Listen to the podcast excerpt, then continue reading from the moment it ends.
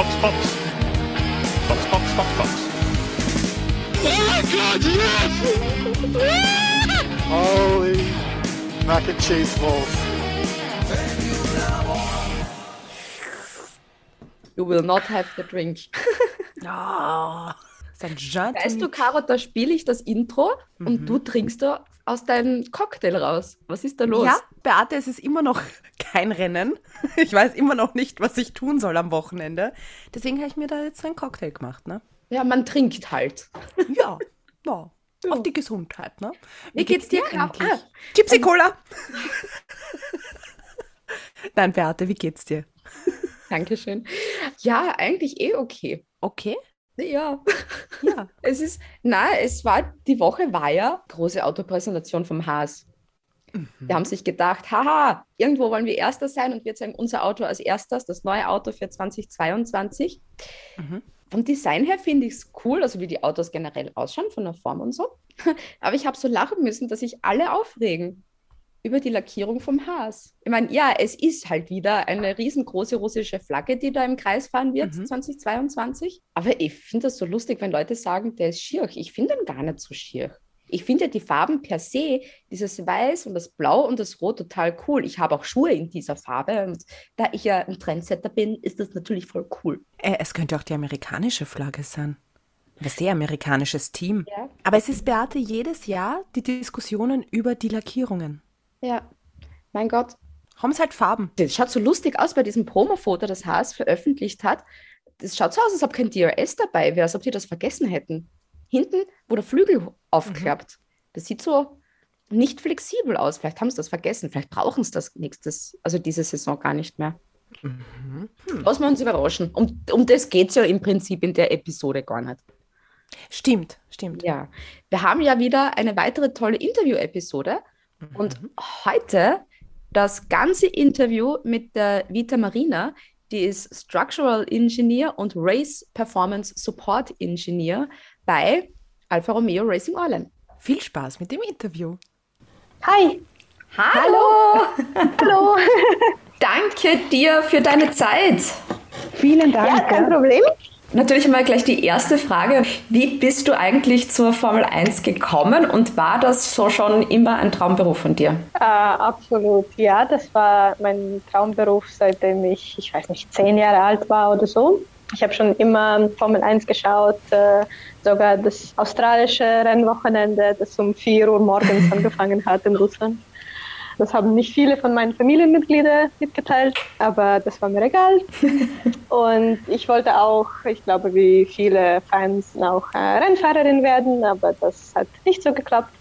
Äh, deswegen habe ich entschieden, ich komme durch die Ingenieurroute in die Formel 1 und habe dann äh, Maschinenbau studiert an der ETH in Zürich. Und nach dem Maschinenbau-Studiumabschluss habe ich mich äh, dann für mein erstes ähm, Job in Formel 1 beworben und habe so angefangen.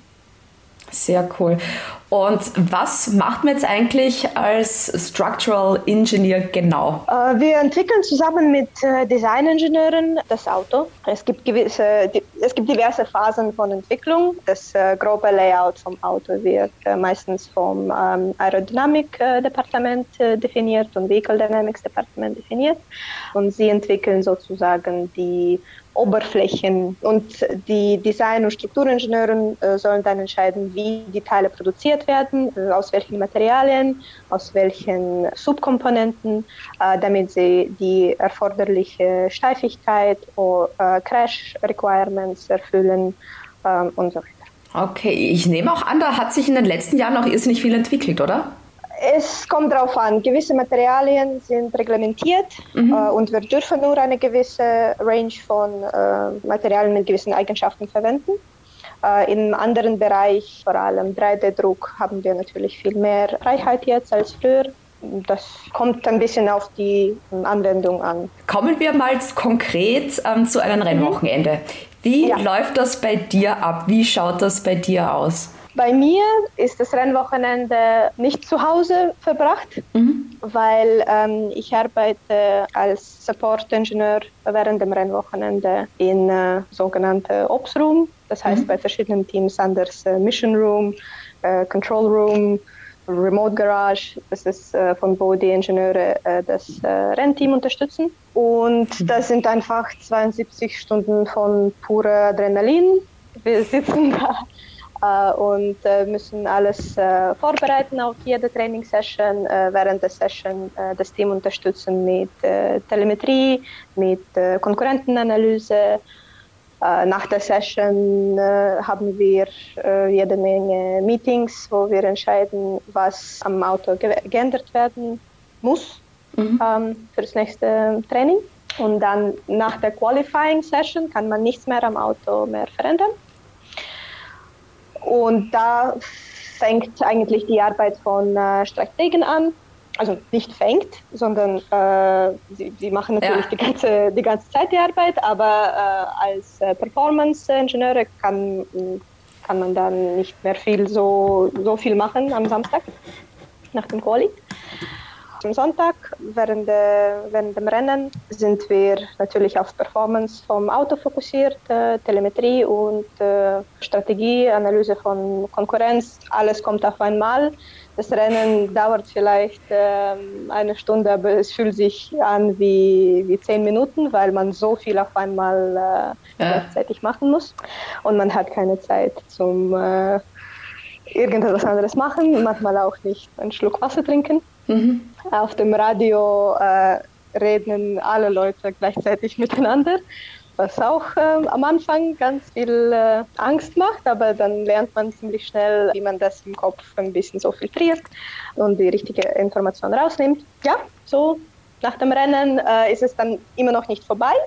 Natürlich haben wir äh, ein bisschen äh, Ruhezeit, vielleicht so eine halbe Stunde, nachdem das Rennen fertig ist.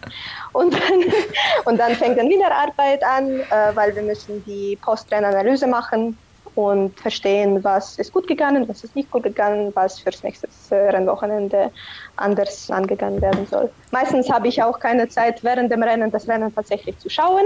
Also im Zug, Sonntagnacht, wenn ich nach Hause fahre, schaue ich auf Formel1.com nochmal das Rennen, damit ich überhaupt verstehe, was in den ersten Reihen passiert ist. Weil natürlich, äh, du bist sehr fokussiert auf dem, was um dich herum äh, mhm. passiert plus zwei, drei äh, Plätze, die du vielleicht noch ähm, gewinnen kannst. Da investierst du den ganzen Fokus. Wahnsinn. Und wann war ein Rennwochenende für dich erfolgreich? Äh, perfekt wird es sein, wenn wir ein Rennen gewinnen. äh, aber es ist erfolgreich, wenn wir Punkte holen und wenn wir wissen, dass wir ähm, alle äh, Möglichkeiten, die wir hatten, äh, wirklich umgesetzt haben und dass wir keine Fehler gemacht haben und äh, dass wir als Team zusammen wie eine Maschine gearbeitet hatten, ohne, ohne Probleme. Und wie sieht dann der Arbeitsalltag aus, wenn kein Rennen gerade ist? Wenn kein Rennen da ist, äh, dann ja, arbeite ich als äh, Strukturingenieurin und das dann hängt davon ab, in welchem Teil vom Saison wir uns befinden. Normalerweise gegen November Dezember, Januar ist die intensive Entwicklungsphase vom Auto für das nächste Saison. Und da arbeiten wir einfach äh, sehr eng mit äh, Aerodynamikingenieuren, mit Designingenieuren, mit Produktion zusammen. Ähm, nachdem das Auto gemacht ist äh, äh oder sobald gewisse Teile vom Auto fertig sind, äh, gehen sie ins Testing, damit wir auf äh, strukturelle Integrität überprüfen können, auf Steifigkeit und andere Performance-Faktoren. Und nachdem Rennsaison angefangen hat, müssen wir einfach jede hm, vielleicht zwei Wochen ein äh, globalen Monitoring machen vom, mhm. äh, vom Auto. Äh, normalerweise nach äh, fast jedem Rennwochenende kommen gewisse Teile zurück. Wir analysieren, ähm, welche äh, Teile sind vielleicht verstört, ohne die Möglichkeit, sie zu reparieren. Welche Teile sind ähm, kaputt gegangen und welche Teile kann man noch reparieren. Und das auf einer Seite hilft uns äh, natürlich, gewisse Teile zurück ins Rennwochenende zu bringen, ohne sie neu produzieren zu müssen. Äh, auf andere Seite, wir lernen auch natürlich ganz viel ähm, von, äh, vom Design selber oder für das zukünftige Design.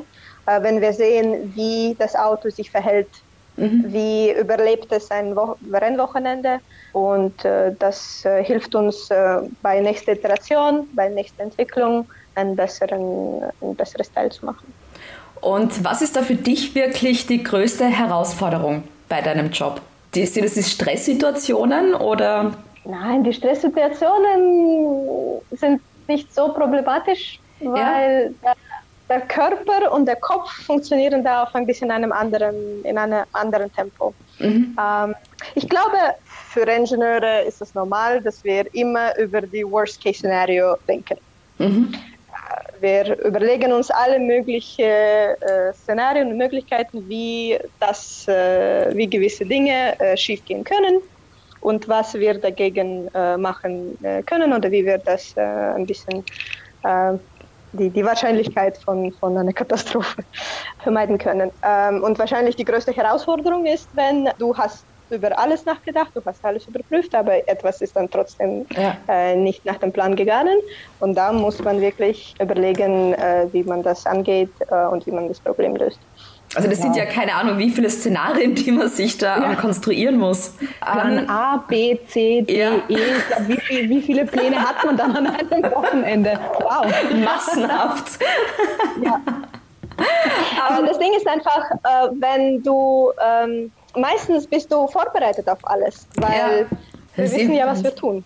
Ja. ja. Und der, der Stress dann während dieser Zeit ist nicht so hoch. Ja man nimmt sich einfach zusammen und auch während dem Rennwochenende, wenn etwas schief läuft, äh, meistens kommt eine Lösung ziemlich mhm. schnell heraus. Aber ich muss sagen, zum Beispiel das Moment, wo ähm, äh, Grosjean äh, den Unfall hatte. Mhm. Für mich persönlich war das ein sehr schwieriger Moment, weil wir wussten, wie auch alle anderen Leute nicht äh, für mehrere Minuten Mhm. Ähm, wie es ihm geht. Und ich glaube, das war emotionell die, die größte Herausforderung für mich persönlich vom letzten Saison. Ja, das glaube ich, dass man da wirklich dann auch ähm, weiß, okay, man muss ja trotzdem noch weiterarbeiten, obwohl das eigentlich noch immer im Hinterkopf arbeitet, das, ja. was gerade passiert ist. Ja. Vielleicht ein äh, anderes großes Thema natürlich noch, was uns wirklich ja? sehr, sehr interessiert. Wie geht es dir als Frau in einem doch sehr männerdominierten Job? Mir geht es ganz gut. Muss man sich da durchsetzen bei den Kollegen oder hat man da von Anfang an wirklich auch den, den Respekt? Ich muss sagen, dass speziell in Europa ist das Thema von Gleichheit äh, an der Arbeit auch in männerdominierten Berufen für mich nicht so ein großes Thema. Mhm. Im Vergleich zu Russland ist es viel besser hier, auch wenn äh, 99, okay, vielleicht 95 Prozent von meinen Kollegen Männer sind. Ähm, ich sehe da kein Problem im täglichen, im täglichen Beruf. Ich glaube, es kommt mehr darauf an, was du weißt, was du kannst, wie du dich präsentierst, ob du schnell und deutlich zeigen kannst, dass du bist, du bist ein guter Ingenieur, du weißt genug, du kannst alles gut, was du nicht weißt, kannst du lernen. Mhm. Und vor allem am Anfang ist es sehr wichtig, dieses Selbstbewusstsein zu ähm, unterstützen und äh, aktiv daran arbeiten. Und sonst, ich sehe da keine großen Probleme. Was ich vermisse, ich würde sagen eher so, was ich vermisse ähm, an äh, diesem männerdominierten Beruf, ist einfach die äh, Gesellschaft von vielleicht ein paar mehr Frauen, mhm. weil, ähm, aber das ist nicht etwas Negatives, das ist einfach, ich hätte gerne äh, mehr äh, Frauen bei uns gesehen. Ich ja. äh, hätte gerne mehr Ingenieurinnen, mehr Leute in, äh, im technischen Bereich, mit denen man einfach plaudern kann über einen Kaffee. Ja. Aber ich glaube, da wird in letzter Zeit eh schon viel auch gemacht. Also jetzt speziell auch ähm, in die nächste Generation gesehen. Und es wird, es wird ja auch Fall. schon mehr, oder? Auf jeden Fall. Ähm, ich weiß nicht ganz genau, wie viele Frauen es in mhm. Formel 1 vor 15 Jahren gab. Äh, ich habe gehört, viel weniger als jetzt. Ähm, auch äh, aus meinen Erfahrungen in Ferrari und äh, auch in Alfa Romeo äh, Racing Orlen. Ähm, wir sind jetzt, ich glaube, bei circa 10% im technischen Bereich und viel, viel, viel äh, höher im äh, Bereich Kommunikation mhm. und HR und Finanzen. Ähm, es geht in die richtige Richtung. Ähm, es werden immer mehr Frauen äh, engagiert, äh, Maschinenbau zu studieren, Elektrotechnik zu studieren. Äh, es werden immer mehr Frauen äh, ähm, es nehmen immer mehr Frauen teil an Rennen als Rennfahrerin. Ich finde das wundervoll. Das ist etwas, was ich hätte mir gewünscht vor 20 Jahren. Ja. Ähm, also ich glaube, ich geht, es geht schon alles in die richtige Richtung und äh, ich hoffe einfach, dass es schneller vorankommt Ja. und dass äh, wir bald äh, näher zu, ich weiß nicht, 20, 30 Prozent der Frauenanteil kommen. Das wäre, das wäre Ja. am besten. Und natürlich, ähm, dass wir eine äh, Frau als äh, Rennfahrerin in Formel 1 bekommen. Das wäre cool. Das wäre mal was ganz anderes wieder. Ja. Blick natürlich auch einmal zurück ähm, in die, zu den letzten paar Jahren vielleicht. Ähm, was ist so deine schönste Erinnerung, ähm, seit, ähm, seit du für Alfa Romeo Racing arbeitest? Ich muss sagen, es gibt keinen einzelnen Moment, Mhm. äh, das äh, das schönste Moment äh, ist. Es ist einfach jedes Rennwochenende ist äh, ein äh, Dream come true. Ähm, Dass die, die Stimmung im ganzen Team geteilt wird, äh, diese Passion, äh, dass wir alle teilen, das ist etwas, was man einfach jedes Wochenende wieder, wieder erleben will. Und ähm, natürlich ist es schwierig, wenn es viele Rennen während der Saison durchgeführt werden. 23, 24, das geht manchmal an, an, an, gewisse, an gewisse Grenzen vom Körper. Aber ich muss sagen, dass äh, die emotionale Kompensation ist äh, so stark, dass du wirklich alles, äh, äh, alles machen kannst. Du hast Energie für alles und du hast so einen riesigen Spaß dran, am Rennwochenende zu arbeiten. Das ist einfach der, das Beste am Ganzen. So der Blick in die Zukunft. Was sind so deine Pläne für die Zukunft? Was möchtest du da ähm, noch erreichen? Beziehungsweise wo soll deine Reise hingehen? Mm, Für mich äh, hat die Reise erst, ich würde sagen, angefangen. Ich bin nur seit ein paar Jahren äh, in Formel 1 und äh, ich will einfach äh, besser werden an meinem Job. Ich will mich weiterentwickeln. Ich äh, würde gerne äh, mehr lernen auch über die, das äh, Race Weekend ähm, ähm, geht und was man, wo man da noch weiter mithelfen kann. Ähm, ähm, ich würde gerne mich weiter in Formel 1 entwickeln und äh, es macht Spaß. Ich bleibe einfach dran. Und wir wünschen natürlich der Vita Marina alles Gute für ihre Zukunft. Coole Frau. Auf jeden Fall. Und nächste Folge mit dabei. Bitte esst vor dem Podcast, bevor der Episode was, weil wir haben den Executive Chef von Williams bei uns zu Gast, das ausführliche Interview mit ihm, mit Jonathan Francis. Also, meine Hübschen, bis zum nächsten Mal. Tschüss! Tschüss. Fox, Fox. Fox, Fox, Fox, Fox. Oh God, yes! Holy mac and cheese balls.